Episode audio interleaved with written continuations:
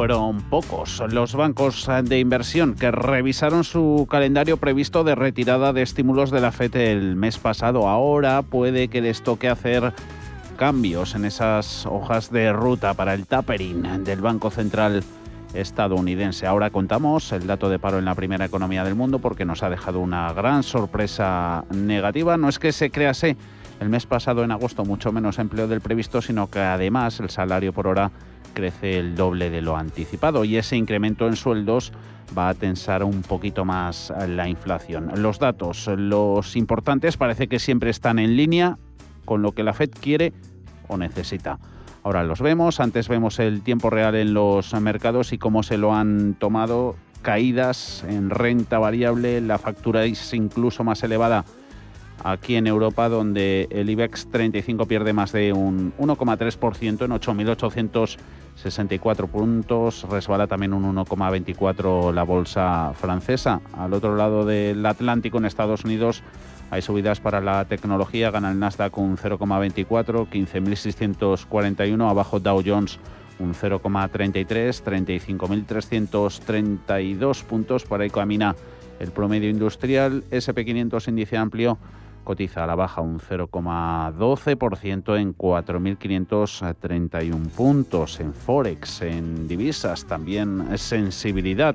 Cae el billete verde, cae el dólar aumenta, se aprecia la moneda única, 1,1889 tenemos ahora mismo el par. En deuda, el 10 años hay subidas en rendimientos, se va al 1,327, oro ganador, 1.826 dólares la onza más 0,83% se aprecia el metal amarillo ese informe de empleo de agosto en Estados Unidos que ha decepcionado, aunque los de junio y julio han sido revisados al alza. El mes pasado se registra la menor creación de nóminas en siete meses en medio de la expansión de esa variante delta de coronavirus, aunque este mal dato podría frenar ese endurecimiento de la política monetaria de la Reserva Federal y dar alas a los mercados. Paul Mielgo, buenas tardes. Muy buenas tardes, Javier. Las nóminas no agrícolas eh, se incrementaron en 235.000 en agosto,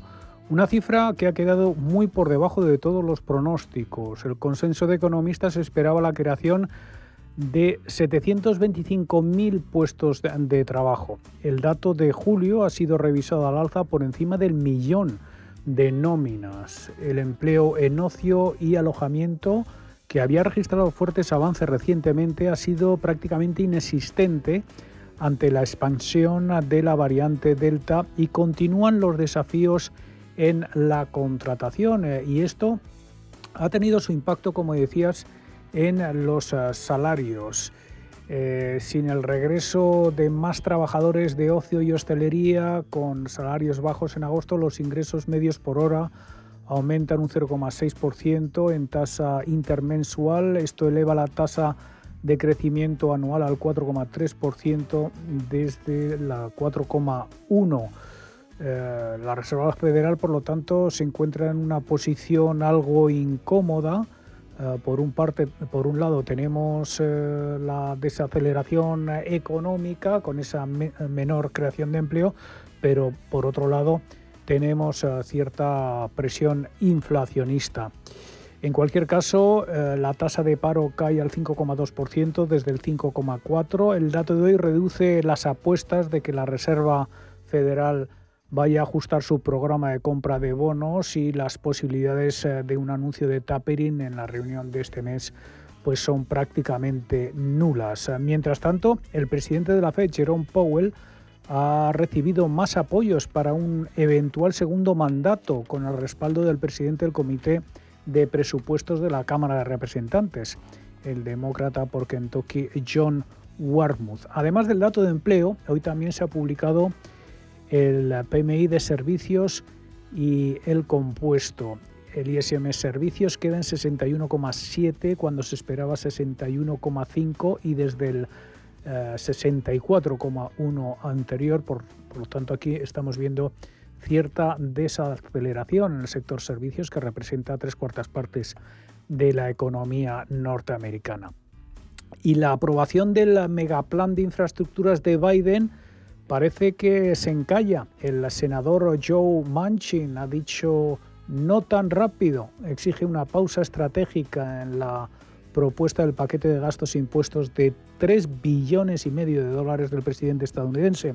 En un artículo de opinión del Wall Street Journal, Manchin argumenta que el aumento de la inflación y de la deuda requieren un enfoque cauto y un plan significativamente más pequeño. Y por otro lado, eh, el estratega jefe de inversiones de Bank of America, Michael uh, Harnett, sigue bajista. En una nota a inversores dice que la macro global es sin ninguna ambigüedad estanflacionista, es decir, que hay estancamiento con inflación. Dice que un no tapering equivaldría a una era de liquidez infinita de los bancos centrales a pesar del repunte de la inflación. Ve un riesgo de una creciente burbuja inducida por la Fed. Y si echamos un vistazo a los valores eh, protagonistas, gana la tecnología, son compañías que suelen y tienden a tener un mejor comportamiento en un entorno de tipos de interés bajos. Ahí hay subidas, ¿no? Para Apple, Alphabet, Google, Tesla, Facebook y compañía. Efectivamente, las eh, FANC eh, son las que mantienen prácticamente a flote al mercado americano. Facebook está subiendo un 0,42%, Alphabet un 0,2% y Apple un 0,21%. Apple, eh, por lo tanto, pulveriza nuevos récords después de que el analista de Wedbush, Dan Eves, dijera que la demanda de iPhone sigue fuerte antes del lanzamiento de la nueva versión del smartphone. Se espera que el iPhone 13 se lance al mercado en la tercera semana de septiembre.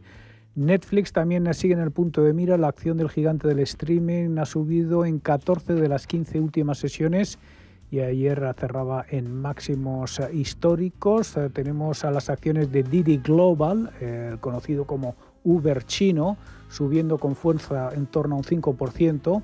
Según informa Bloomberg, Pekín estaría considerando la posibilidad de tomar una participación en la compañía de transporte y posiblemente hacerse con el control estatal. Y un valor totalmente estrellado es la firma de biotecnología Ford Bioscience, que se está desplomando un 80% en el Nasdaq después de que su tratamiento experimental para el eczema una enfermedad de la piel, no cumpliera con su objetivo principal. Otros valores eh, perdedores eh, dentro de los blue chips, eh, Coca-Cola cayendo un 0,75%, seguido de McDonald's y Johnson Johnson con pérdidas en torno al medio punto porcentual, valores del sector consumo que hoy están lastrando al promedio industrial. Vamos con el primer análisis. Saludamos a Diego Fernández Elices, es director de inversiones en AIG Banca Privada. ¿Cómo va todo, Diego? Muy buenas tardes. Muy buenas tardes, Javier. Estupendamente. Gracias por la llamada. Me alegro mucho. Gracias por atendernos. ¿Qué cuerpo te ha dejado, Diego, el dato de empleo en Estados Unidos? ¿Por dónde lo cogemos? Bueno, pues ha sido un dato sin duda malo. No podemos, no podemos calificarlo de otra manera pero creo que merece la pena profundizar, profundizar un poco en él. ¿no? Se han creado en el mes de agosto solo 235.000 puestos de trabajo y se esperaban 733.000, mm. por lo tanto la sorpresa ha sido muy a la baja y aquí no hay otra forma de decirlo. Y la tasa de desempleo, sin embargo, pues va, cae hasta el 5,2 desde el 5,4.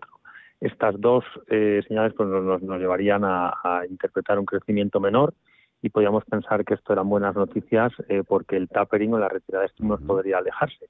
Pero la reacción del mercado, la realidad es que ha sido exactamente lo opuesto por eh, el tercer dato que destacaría de, este informe de empleo, que son las ganancias medias por hora. Hemos visto un incremento de salarios del 0,6% en el mes, lo cual es un dato muy alto y es eh, el doble de lo esperado, ¿no?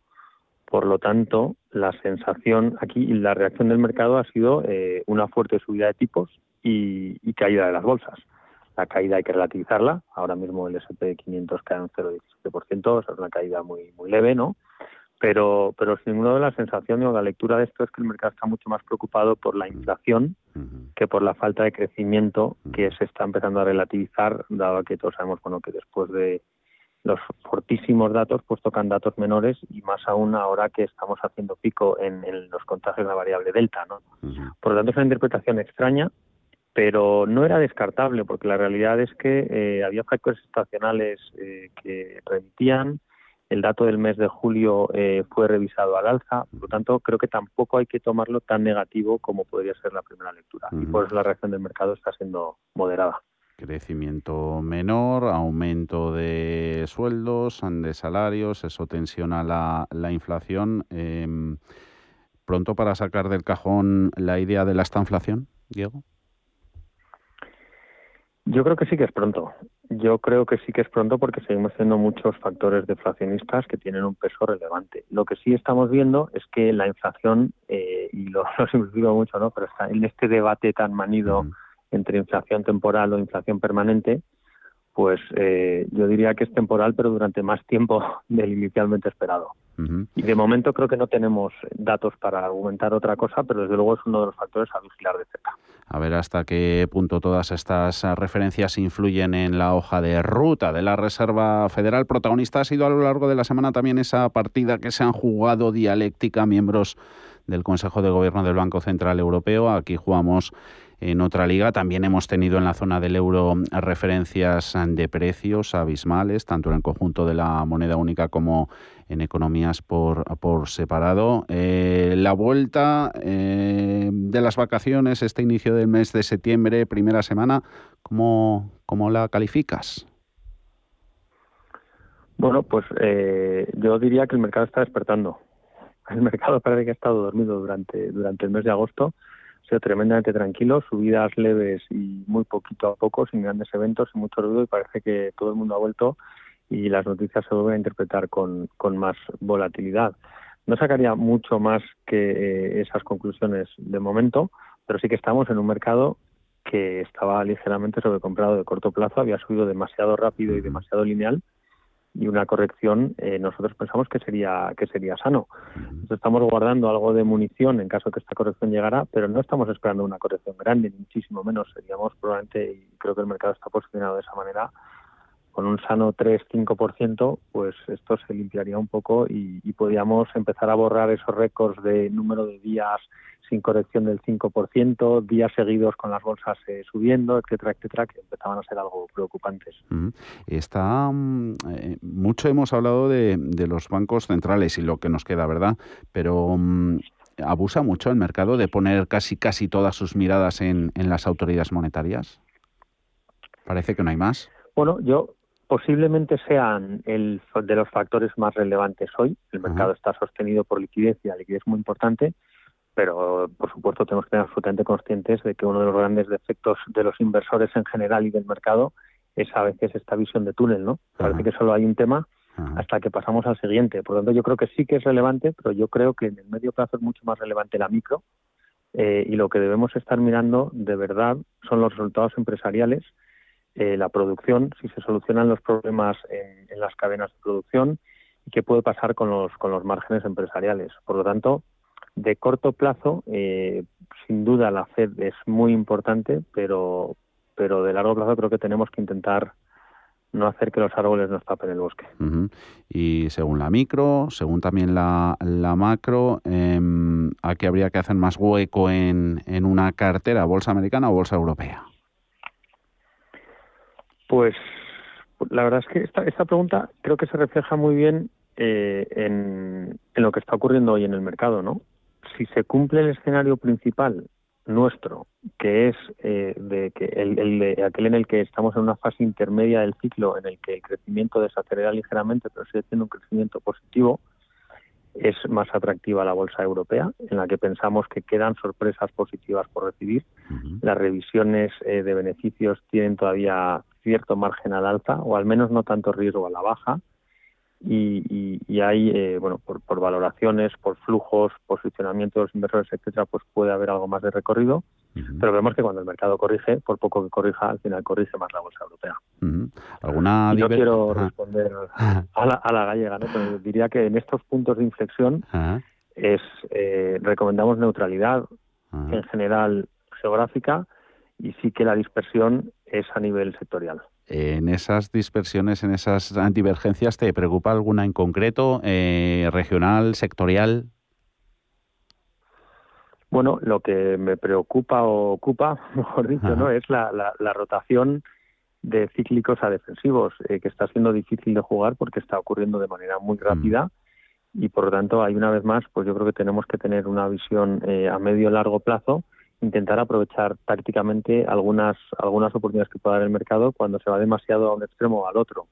Eh, nosotros somos más partidarios de un posicionamiento algo más ligado al ciclo. Sí pensamos que todavía hay mejores oportunidades y creemos que es donde puede quedar algo de sorpresa. Nos parece que la reapertura todavía no está cotizando al 100%, y sin embargo hay en otros casos que, la situación es más compleja.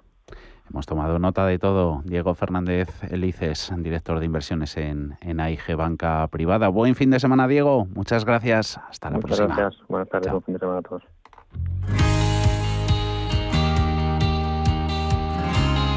¿Qué es una auditoría energética? ¿Mi empresa tiene que hacerla? ¿Cuáles son las sanciones por no hacerla? ¿Influye si el local donde se ubica mi empresa es en propiedad o de alquiler? Si tienes dudas, pregunta. NES, especialistas en gestión y ahorro energético, te contesta a estas y otras preguntas. NES.es.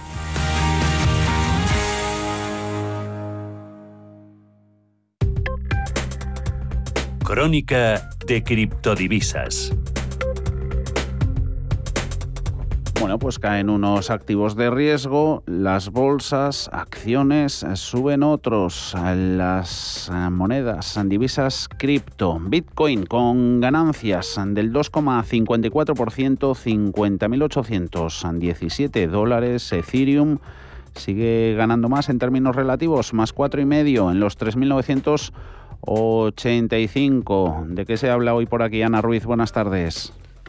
Muy buenas tardes. Pues durante la última semana el Bitcoin ha registrado un aumento superior al 5% de ganancias y ahora se prestará mucha atención a la dinámica de precios que se desarrolle durante el fin de semana. El sector minorista tendrá voz y voto, dados los cambios de estación y el sentimiento general positivo que prevalece en el sector de las criptomonedas y es probable que esto contribuya a otro intento del Bitcoin de superar la resistencia de los 50.000 dólares con fuerza. Con todos los analistas de JP Morgan han avisado en una una nota para clientes que tras el boom de agosto creen que el panorama en el mercado es demasiado burbujeante, dicen, y están preocupados por las elevadas valoraciones. La que ha pulverizado récords de todos los pronósticos ha sido Fidelity, que según su modelo Stock to Flow cree que el precio del Bitcoin podría situarse en un millón de dólares a finales de esta década y en 100 millones para 2035. Javier Castro Acuña de Bitnovo los grandes son quienes mueven mayor volumen que, el pequeño inversor retail. Con lo cual, pues la tendencia, si la adopción sigue de esta manera, como siempre decimos, estamos hablando de que en el caso concreto de Bitcoin son 21 millones los que habrá en circulación y al ser una emisión limitada, pues conforme vaya aumentando la, la, demanda, pues el precio va, va, a seguir va a seguir en ascenso. No me atrevo a dar un pronóstico de, de un millón de, dólares a, a 10 años vista, pero todo invita a pensar que, que continuará en ascenso. Más noticias, Coinbase ha anunciado que ofrecerá la opción de obtener recompensas de staking con Ethereum 2.0 a los usuarios españoles, para lo que ha abierto desde hoy una lista de espera antes de su lanzamiento los próximos meses. Y por último, tras las filtraciones de ayer sobre Twitter, el desarrollador Alessandro Palucci ha publicado capturas de pantalla de la interfaz que permitirá añadir direcciones de Bitcoin y Ethereum a los perfiles de Twitter para recibir donaciones en criptomonedas.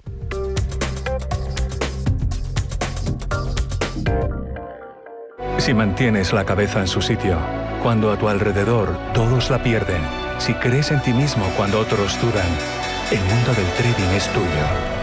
Trading 24 horas, un sinfín de oportunidades. Cuando ves la oportunidad, IG. Todas las operaciones conllevan riesgo. 76% de las cuentas de inversores minoristas pierden dinero en la negociación de CFD con este proveedor. Debe considerar si comprende el funcionamiento de los CFD y si puede permitirse asumir un riesgo elevado de perder su dinero. ¿Cuánto dices que gastamos en suministros energéticos? Bueno, lo normal es lo que cuesta el gas, la electricidad. ¿Pero no hablaste con Nes? ¿Con quién? Con Nes, como el monstruo del lago Nes. Consigue ahorros energéticos a grandes empresas de hasta el 40%. Ah, sí, ya sé quiénes son. Expertos en gestión energética, realizan auditorías energéticas, desarrollan planes de eficiencia. No sé cómo no les he llamado antes. Si no tienes un gestor energético, estás perdiendo dinero. Conócelos en nes.es o contacta con ellos en info.nes.es. Te realizamos un estudio de forma gratuita. NES, conviértelo en tu partner energético. ¿Tu hipoteca está contaminada por el IRPH?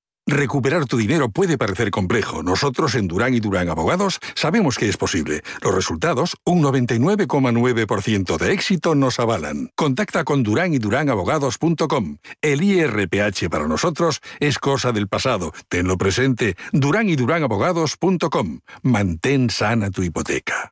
Los viernes a las 10 de la noche nos visita un gato, el gato gourmet.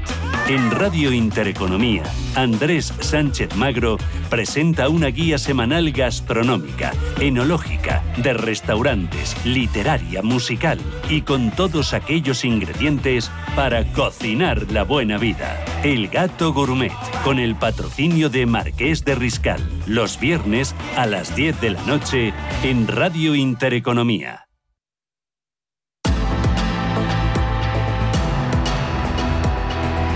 Cierre de mercados. Con Javier García Viviani.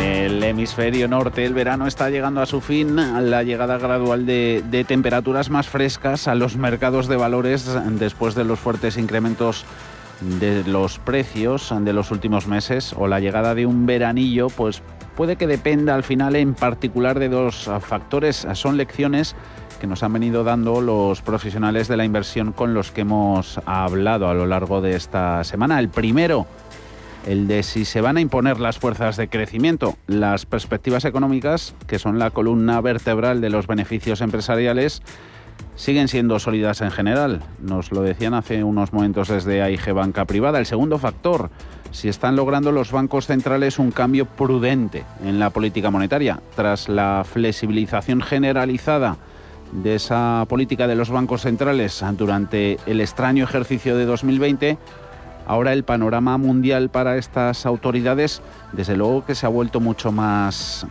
divergente. Los primeros pasos hacia la normalización ya se han tomado o se están perfilando, aunque los bancos centrales siguen siendo de lo más precavidos. Por ejemplo, Varios de economías emergentes como Brasil, Rusia, Hungría, República Checa han aumentado sus tipos de interés desde principios de año y es posible que otras economías hagan lo mismo. Mientras tanto, otros ya de economías súper, súper desarrolladas, ahí están los de Canadá o Reino Unido, ya han comenzado a reducir sus compras de bonos tapering, mientras que la Reserva Federal de Estados Unidos lo está preparando en términos comunicativos. Se debe evitar que se produzca un momento sorpresa como el de 2013, cuando el anuncio de esa reducción llevó a un endurecimiento no deseado de las condiciones financieras. Ese es el interrogante, ¿no? El de si será capaz la Reserva Federal de evitar que se generen expectativas prematuras sobre un posible aumento de los tipos. Veremos. Por el contrario, hemos mirado estos días también con atención a China, donde las señales están nuevamente en una posición de flexibilización de modo que la divergencia entre el Banco Central de China y la Reserva Federal podría ser más pronunciada en lo que queda de año. Y luego, entre medias, el Banco Central Europeo, muy protagonista esta semana que acaba, a ver lo que dura manteniendo este su política ultralaxa sin cambios. Sufriendo y para despedir la semana más las bolsas europeas que las americanas pierde IBEX 35 un 1,10% en 8.882, Eurostox 50, 4.199, menos 0,77%. DAX, de momento con sus 30 valores, se deja un 0,55 hasta los 15.752. Poco a poco vamos a ir, nos queda una hora para conocer el cierre de los mercados. Hasta entonces hablaremos de otros muchos asuntos. Ahí va el sumario. Echaremos un vistazo al sector inmobiliario en bolsa. Los beneficios de las SOCIMIS cayeron durante 2020 un 93% debido a la pandemia. Durante 2021, el presente curso, las cotizadas en bolsa del sector han ido recuperándose gracias, Ana, a la paulatina vuelta a la normalidad y el fin del teletrabajo. Sí, en España la inversión en oficinas se ha disparado un 85% y en logística se encamina hacia máximos. La vuelta a la nueva normalidad y la recuperación del sector se ve, por ejemplo, en que durante el primer semestre de este mismo año la compra de activos logísticos alcanzó los 1.600 millones de euros en España, lo que supone superar el volumen total de todo el 2020. Esto ha hecho que las cuatro grandes socimis que cotizan en la bolsa española se anoten subidas que van del 15 al 30% en el año estos avances sirven a Merlin Properties para colarse entre los 10 mejores valores del selectivo. Con todo, todavía tienen potencial alcista porque hay que tener en cuenta que se negocian aún con descuentos de entre el 30 y el 40% respecto a los precios previos al COVID-19 y economía internacional, a la que hoy miramos, a la de Noruega, estudia separar su fondo soberano de 1,4 billones de dólares, el mayor del mundo, del Banco Central, Paul. El Tesoro Petrolero divide al país escandinavo a pocos días de las elecciones del 13 de septiembre. Un comité designado por el gobierno noruego volverá a evaluar esta separación. Como parte de su mandato, un comité público debe examinar si la posición actual dentro del Norges Bank será la más apropiada o no en el futuro. El gigantesco fondo, creado en la década de 1990 para invertir los ingresos del petróleo y el gas de Noruega en el extranjero, posee aproximadamente el 1,4% de las acciones mundiales. Y Pedro Fontaneda, buenas tardes. Buenas tardes. Aprovechando la coyuntura del dato de empleo en Estados Unidos, ha sido semana de empleo también aquí en España, nos hemos querido preguntar qué diferencias hay en esa cuantificación, en esa medición del desempleo entre Estados Unidos y nuestro país. Efectivamente, ¿cómo miden el paro en la primera potencia del mundo? ¿Cómo es posible que hasta cuando se encuentren en una crisis en Estados Unidos la tasa de paro siempre es más baja que en España? El gobierno de Biden ha enfocado la pandemia con ayudas directas tan jugosas que algunos estadounidenses han preferido mayoritariamente dejar de trabajar para cobrar ese subsidio. En España, en cambio, se han ejecutado los ERTES y esas personas no son contabilizadas como parados. En Estados Unidos se han centrado en mecanismos de protección de la renta de las personas que no pudieron trabajar mientras que en Europa se centraron en proteger el empleo. A las cinco y media de la tarde seguiremos con este tema.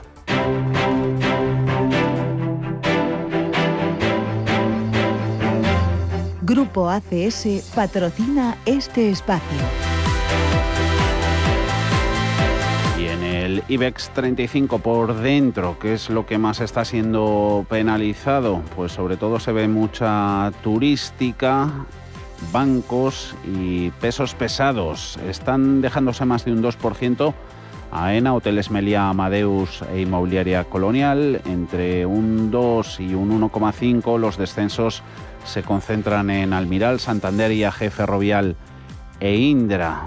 Blue Chips, Telefónica con caídas del punto y medio en los 4 euros con 13, Iberdrola sufriendo recorte del 1,13 en los 10 euros y medio, abajo la cotización de, Repsol, de la petrolera, un 1,07 en 9 euros con 64. Entre las subidas, pues solo dos compañías, Farmamar y Solaria, dos de los que pueden ser mejores valores en el acumulado de la semana. Farmamar ganando un 2,09, 80 euros con 18. Solaria, la compañía de renovables, encareciéndose en precio, un 1,30 hasta los 17 con 11. Parte de bajas también en el continuo. Hay pérdidas que se acercan al 5% en Arima, al 3,5% en Nextil. Codere sufre recorte del 2,6%, subiendo un 2,17% FCC, Renta Corporación un 2% y Renta 4 Banco, también Mediaset, entre el 1,6 y el 1,8 titulares de la España corporativa y recomendaciones. Ana.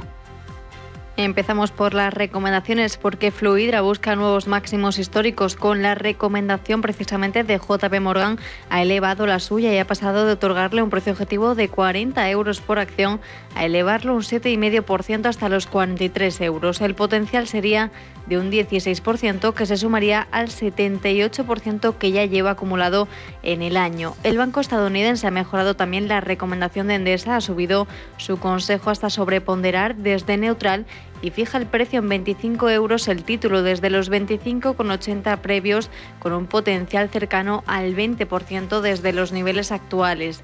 Dicen que las recientes noticias del gobierno español demuestran que no cabe esperar ninguna intervención adicional significativa en el sector, lo que debería reducir la presión sobre la compañía. Esto mientras que CIMIC, la filial australiana del grupo ACS, ha logrado dos extensiones en varios contratos de petróleo y gas en Australia que se espera que generen unos ingresos en torno a los 100 millones de euros y en el continuo día ha culminado con éxito su operación de recapitalización y refinanciación global tras llevar a cabo distintas actuaciones que han contribuido a restaurar y reforzar significativamente, dicen, el patrimonio neto, según la empresa comunicado hoy a la CNMV. Por último, el presidente de Telepisa se suma a la oleada de bajas en la cúpula y deja también la compañía y ya estamos conociendo informes de la gran banca de inversión de Estados Unidos en reacción al dato de empleo y a cómo pueden alterar eso la hoja de ruta en cuanto al tapering. Dice Goldman Sachs que los datos de hoy no han sido lo suficientemente débiles para descarrilar la línea de tiempo, la hoja de ruta que tiene pensada el banco en cuanto a esa retirada de los estímulos. Siguen esperando en Goldman Sachs que se llegue a un anuncio de, esa reducción gradual de los estímulos en la reunión del Comité de Mercados Abiertos de noviembre. Ahí le da un 45% de probabilidad. En la de diciembre, que el anuncio sea en el último mes del año, la probabilidad es del 35% o ya entrado 2022, en las primeras reuniones del año de la Reserva Federal, las probabilidades de ver esos anuncios de retirada de medidas de liquidez sería del 20%. Informe de Goldman Sachs, eh, después de conocer esa gran sorpresa negativa que nos ha dejado el informe de agosto del Departamento de Trabajo de Estados Unidos. Grupo ACS, líder en el desarrollo de infraestructuras y servicios, les ha ofrecido este espacio.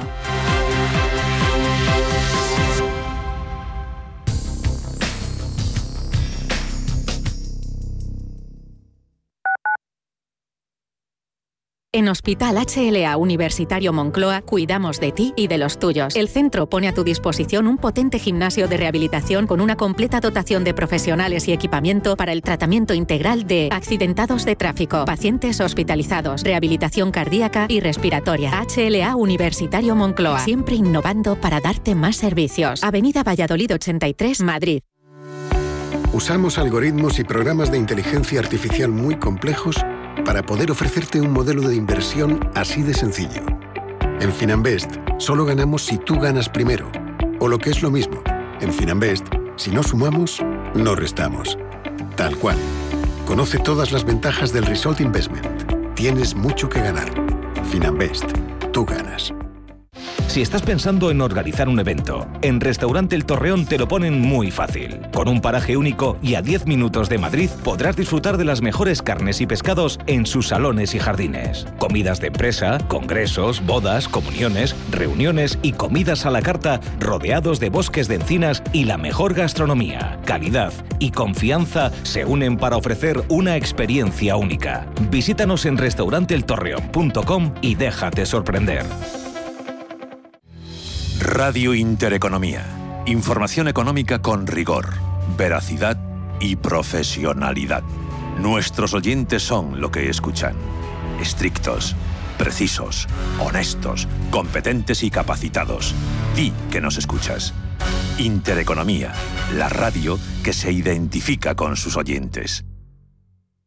Protegidos Radio, todos los martes de 2 a 3 de la tarde en Radio Intereconomía con Pedro Gómez, tu director de seguridad. Hablaremos de la prevención, la seguridad y la protección de las familias, el hogar y las empresas. Escúchanos, queremos protegerte.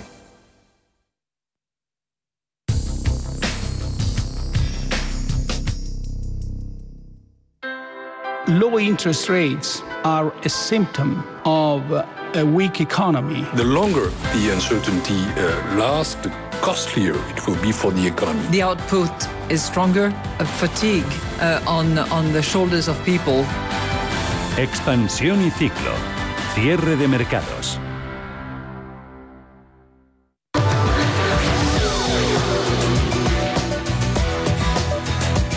Dónde pasa la actualidad económica en nuestro país? Empezamos hablando de la ministra de Trabajo, de Yolanda Díaz. Avisa de que haya o no acuerdo, la subida del salario mínimo será una realidad. Yolanda Díaz ha expresado también su compromiso con el diálogo social y también la importancia de cuidar la coalición. Y desde luego lo que creo es que hay que cuidar, como he dicho siempre, la coalición y sin lugar a dudas eh, mejorar ¿no? todos los, mecan- los mecanismos de convivencia.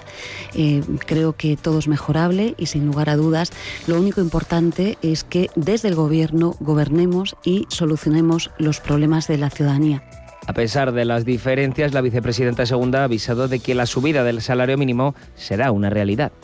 Hay diferencias en el Ejecutivo en torno a las medidas a aplicar, eh, singularmente ¿no? Eh, las que estamos pidiendo eh, nosotros, que es el modelo francés, como conocen, que es en, cuanto a la energía nuclear, señalar un precio fijo de la misma, esto es copiar directamente a Francia y después también en lo que tiene que ver con las hidroeléctricas, lo que estamos pidiendo es, bueno, pues, pues también lo que hemos hecho en definitiva con las renovables, que es eh, señalar un tope máximo. Esta es la diferencia que tenemos. Y el gobierno va a repartir mil millones de los fondos europeos para impulsar una movilidad más verde en los pueblos, en los municipios. La ministra de Transportes, Movilidad y Agenda Urbana, Raquel Sánchez, ha presentado el primer programa de ayudas del Plan de Recuperación, Transformación y Resiliencia y prevé distribuir mil millones entre los municipios para impulsar zonas de bajas emisiones y la transformación digital y sostenible del transporte urbano. El objetivo de este programa de ayudas, dirigido a municipios de 50.000 habitantes o más de 20.000 con ciertos requisitos, es generar alrededor de 154.000 puestos de trabajo y aportar 1.100 millones al PIB español. Y ahora no se preocupen, echamos un vistazo al precio de la luz. La ministra para la Transición Ecológica, Teresa Rivera, destaca la importancia de la digitalización para la sostenibilidad y el medio rural. Teresa Rivera ha incidido en la necesidad de reinvención y de pensar en el futuro. Además, ha destacado la importancia de la tecnología para pues, eh, evitar posibles catástrofes climáticas como los incendios. Todo esto un día en el que el precio de la luz baja por segunda vez en una semana, pero sigue a niveles especialmente altos en los 134,89 euros el megavatio hora. Recordemos que ayer Unidas Podemos presentó una propuesta de ley para crear una eléctrica pública.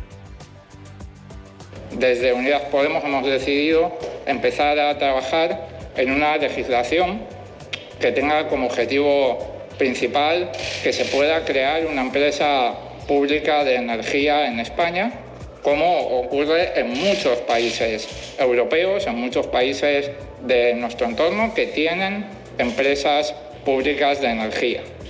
¿Para qué hace falta tener una empresa pública de energía? En primer lugar, para que haya competencia real en el mercado. Una propuesta para luchar contra la factura de la luz en una realidad en la que, como decíamos, los precios van rompiendo sus máximos históricos. A pesar de esto, desde el PSOE siguen defendiendo su labor en este tema. Escuchamos a Felipe Sicilia. hemos tomado medidas, algunas medidas tardan tiempo en surtir efecto. Estamos convencidos que cuando todas esas medidas, las que ya están tomadas como la bajada de impuestos y las leyes que están por tramitarse y que en breve veremos aprobado. Una vez que todo esto esté, la factura bajará, pero aún así seguiremos haciendo esfuerzos para que Europa, a través de la interlocución con la ministra Rivera, para que Europa conforme un nuevo mecanismo de precio que haga que no haya estas oscilaciones ni esta subida en el coste de la energía. Datos económicos malos hoy en el consumo. Ventas minoristas de la zona del euro caen un 2,3% en julio. El volumen de comercio minorista ha registrado un descenso del 2,3% respecto a junio, cuando había subido casi dos décimas. En términos interanuales, el crecimiento de julio fue de casi tres puntos porcentuales. Las mayores caídas se han observado en Irlanda, 5,9, y Alemania, Estonia 5,1%, mientras que los incrementos más significativos han sido los de Croacia un 2,5% y Malta un 2,3%. Esta referencia es de hoy, la de ayer, la del paro de agosto de España sigue trayendo cola. Desde la oposición, Pablo Casado ha expresado que no son unos datos con los que estar contentos. O sea, ¿cómo es posible? que en un país con 4 millones de desempleados, con 700.000 parados más que antes de la pandemia, con 250.000 autónomos en cese de actividad que no computan como parados y otros 270.000 en ERTE que no computan como parados, con un millón de familias con todos los miembros en paro, con un millón de familias haciendo colas en las parroquias y en las ONGs para comer. ¿Qué pensarán cuando ayer salen cuatro ministros y el presidente del gobierno a decir que esto va fenomenal y que agosto ha sido un buen mes para el empleo? Recordemos que los datos de la afiliación a la seguridad social han representado el mejor agosto de la serie histórica.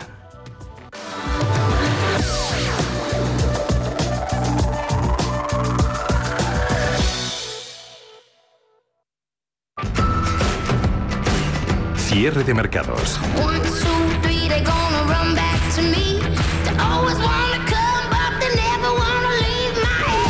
Los mejores expertos, la más completa información financiera.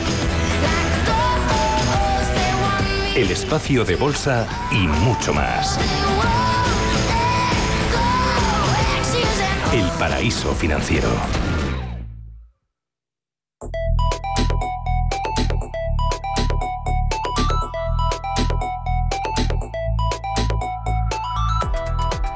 Invertir de forma socialmente responsable sin por ello renunciar a rentabilidades.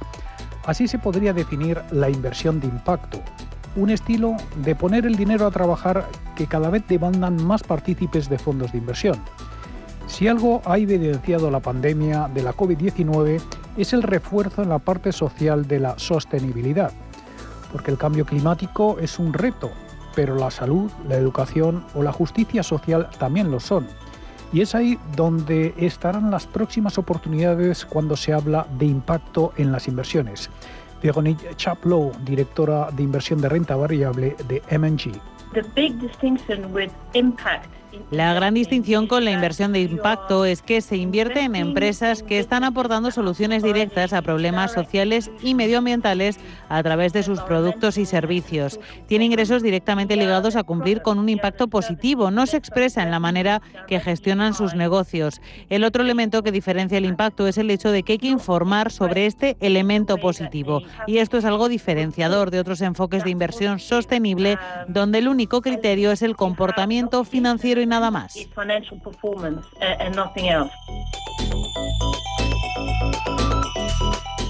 En el campo del medio ambiente hay varios ejemplos, como una compañía que produce energía eólica u otra que se dedique al aislamiento térmico en viviendas u oficinas eh, que reducen el consumo de carbono, lo que tendrá un positivo impacto en el planeta. Pero hay que medir ese impacto porque puede que las empresas estén haciendo lo correcto, pero no son capaces de dar las métricas necesarias y por lo tanto no podrán ah, cualificar como empresas de impacto. Las empresas tienen que demostrar también su intención de proteger el medio ambiente como estrategia central. Debe ser su ADN junto con sus retornos financieros. Del lado social, otro ejemplo puede ser una compañía que promueve la inclusión financiera. La experta de MNG nos explica lo que hace una compañía en Kenia que se llama Safaricom, en la que invierten. Estamos invertidos en una compañía de telecomunicaciones en Kenia que promueve la inclusión financiera a través de sus servicios de telefonía móvil. Tienen una aplicación en sus móviles que permite a la gente operar y así pueden construir en el tiempo su historial crediticio y que les permitirá abrir una cuenta bancaria también en el futuro.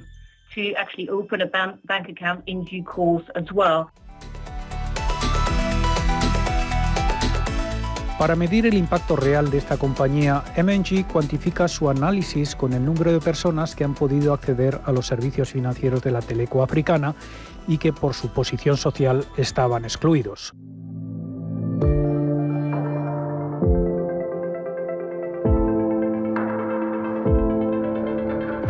El perfil del inversor es cada vez más exigente con la aplicación de los criterios ESG. María José Gálvez, directora de sostenibilidad de Bankia. Los clientes te están demandando cosas nuevas. Tenemos otro perfil muy distinto de ahorrador hay un perfil muy distinto de inversor. Cada vez hay más activismo accionarial y lo vemos también en las juntas de accionistas, como hay eh, bueno, los proxy voting eh, que recomiendan, eh, hacen recomendaciones de voto. vemos que en, definitiva ya hay algunos elementos que antes nunca imaginaríamos. ¿no? No imaginaríamos hace cinco años que en una comparación de fondos de inversión tuviéramos en cuenta, por ejemplo, por ejemplo, el grado de intensidad del carbono en las carteras. Y ahora, a veces, en definitiva, es, es un elemento diferenciador.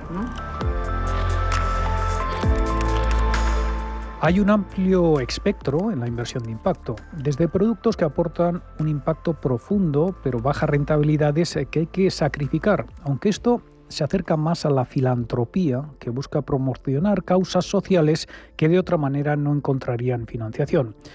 Pero en este espectro hay cabida para otra modalidad que se asemeja mucho más a un producto financiero, sobre todo si nos fijamos en compañías cotizadas cuyo capital de escala persigue conseguir también soluciones a problemas sociales.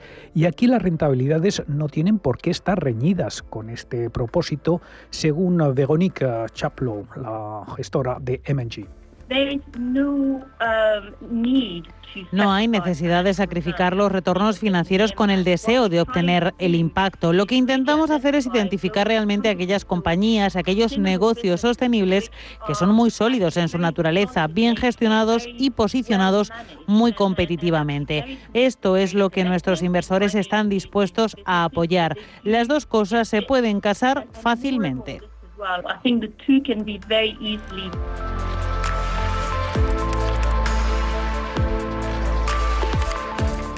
El 10 de marzo entró en vigor en la Unión Europea el reglamento sobre divulgación de información relativa a sostenibilidad en el sector financiero. Pretende armonizar la información que se da al cliente sobre los riesgos de impacto medioambiental y también servir de guía al inversor a la hora de elegir productos financieros con etiqueta verde. Hasta ahora, el análisis financiero se concentraba en el balance y las cuentas de una compañía, su endeudamiento y demás, y dejaba de lado aspectos extrafinancieros como el impacto social y medioambiental.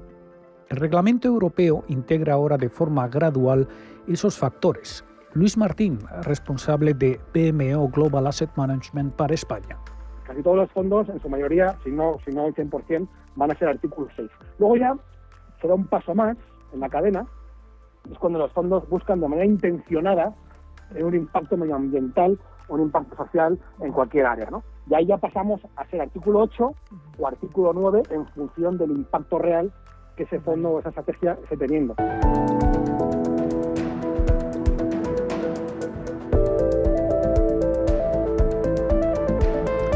La tecnología y la inversión de impacto son también compatibles Íñigo Molero, socio fundador de la startup Ethic Hub, nos cuenta cómo se puede ser parte activa de un ecosistema global basado en la colaboración y beneficio mutuo, invirtiendo en una industria del café más justa. Es una inversión de impacto que lo que estamos financiando son pequeñas comunidades de caficultores que tienen una actividad muy rentable, pero que al estar excluidos del sistema financiero pagaban unos intereses desorbitados. Nosotros qué proponemos? Pues eso, hacer un puente tecnológico entre este mundo y el mundo de la inversión de impacto, es decir, que cualquier persona les pueda prestar mil euros, ellos lo invierten en su café, a ti a cambio te dan un 8% de rentabilidad, pero y es lo bonito del proyecto, a ellos les estamos ayudando extraordinariamente al otorgarles herramientas de financiación mucho más baratas y accesibles a romper este círculo de pobreza que puedan desarrollarse social y económicamente. La inversión de impacto tiene todavía un largo recorrido. Según los Objetivos de Desarrollo Sostenible de Naciones Unidas, hay una falta de inversión en el tema social. La ONU se marcó en 2015 una meta de invertir entre 5 y 7 billones para conseguir alcanzar esos objetivos hasta 2030 y la inversión actual está siendo bastante inferior, en torno a 3 billones. Hay por lo tanto una brecha y una oportunidad porque eso hace que estas empresas se puedan ver más favorecidas ante la necesidad de una inversión más fuerte. Una tendencia que no solo tiene a favor una rentabilidad potencial a largo plazo, sino una mayor concienciación por el tema social.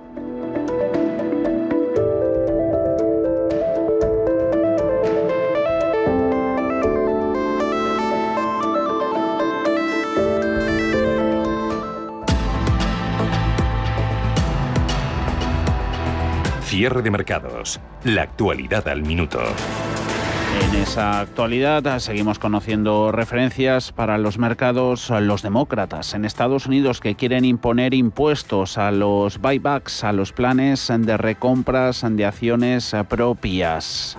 Lo de lo que vienen abusando, desde luego que desde hace muchos años, las grandes corporaciones americanas. Sería una buena forma de captar recursos para, para las cada vez más deprimidas arcas públicas estadounidenses. Un filón de oro, sin ninguna duda. Los planes de recompra de acciones propias desde el punto de vista fiscal. Hemos comentado antes cómo Goldman Sachs ha dicho que los datos conocidos hoy del informe de empleo en Estados Unidos no han sido lo suficientemente débiles como para alterar los pronósticos que tienen en el banco de inversión conforme a la hoja de retirada de estímulos por parte de la Reserva Federal, ese tapering. Siguen pensando Goldman Sachs que eso se va a anunciar en el mes de noviembre. Tenemos a los índices americanos, Nasdaq, que sigue subiendo un 0,12, 15.623 puntos. Las tecnológicas, Facebook, Apple, Amazon y compañía,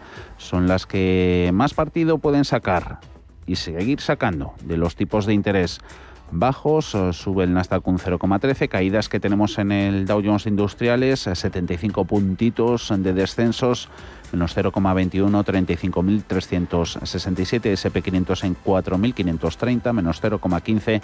Aquí en Europa sigue IBEX 35 a falta de poco más de media hora para el término de la negociación, perdiendo un 1,26% en 8.868 puntos.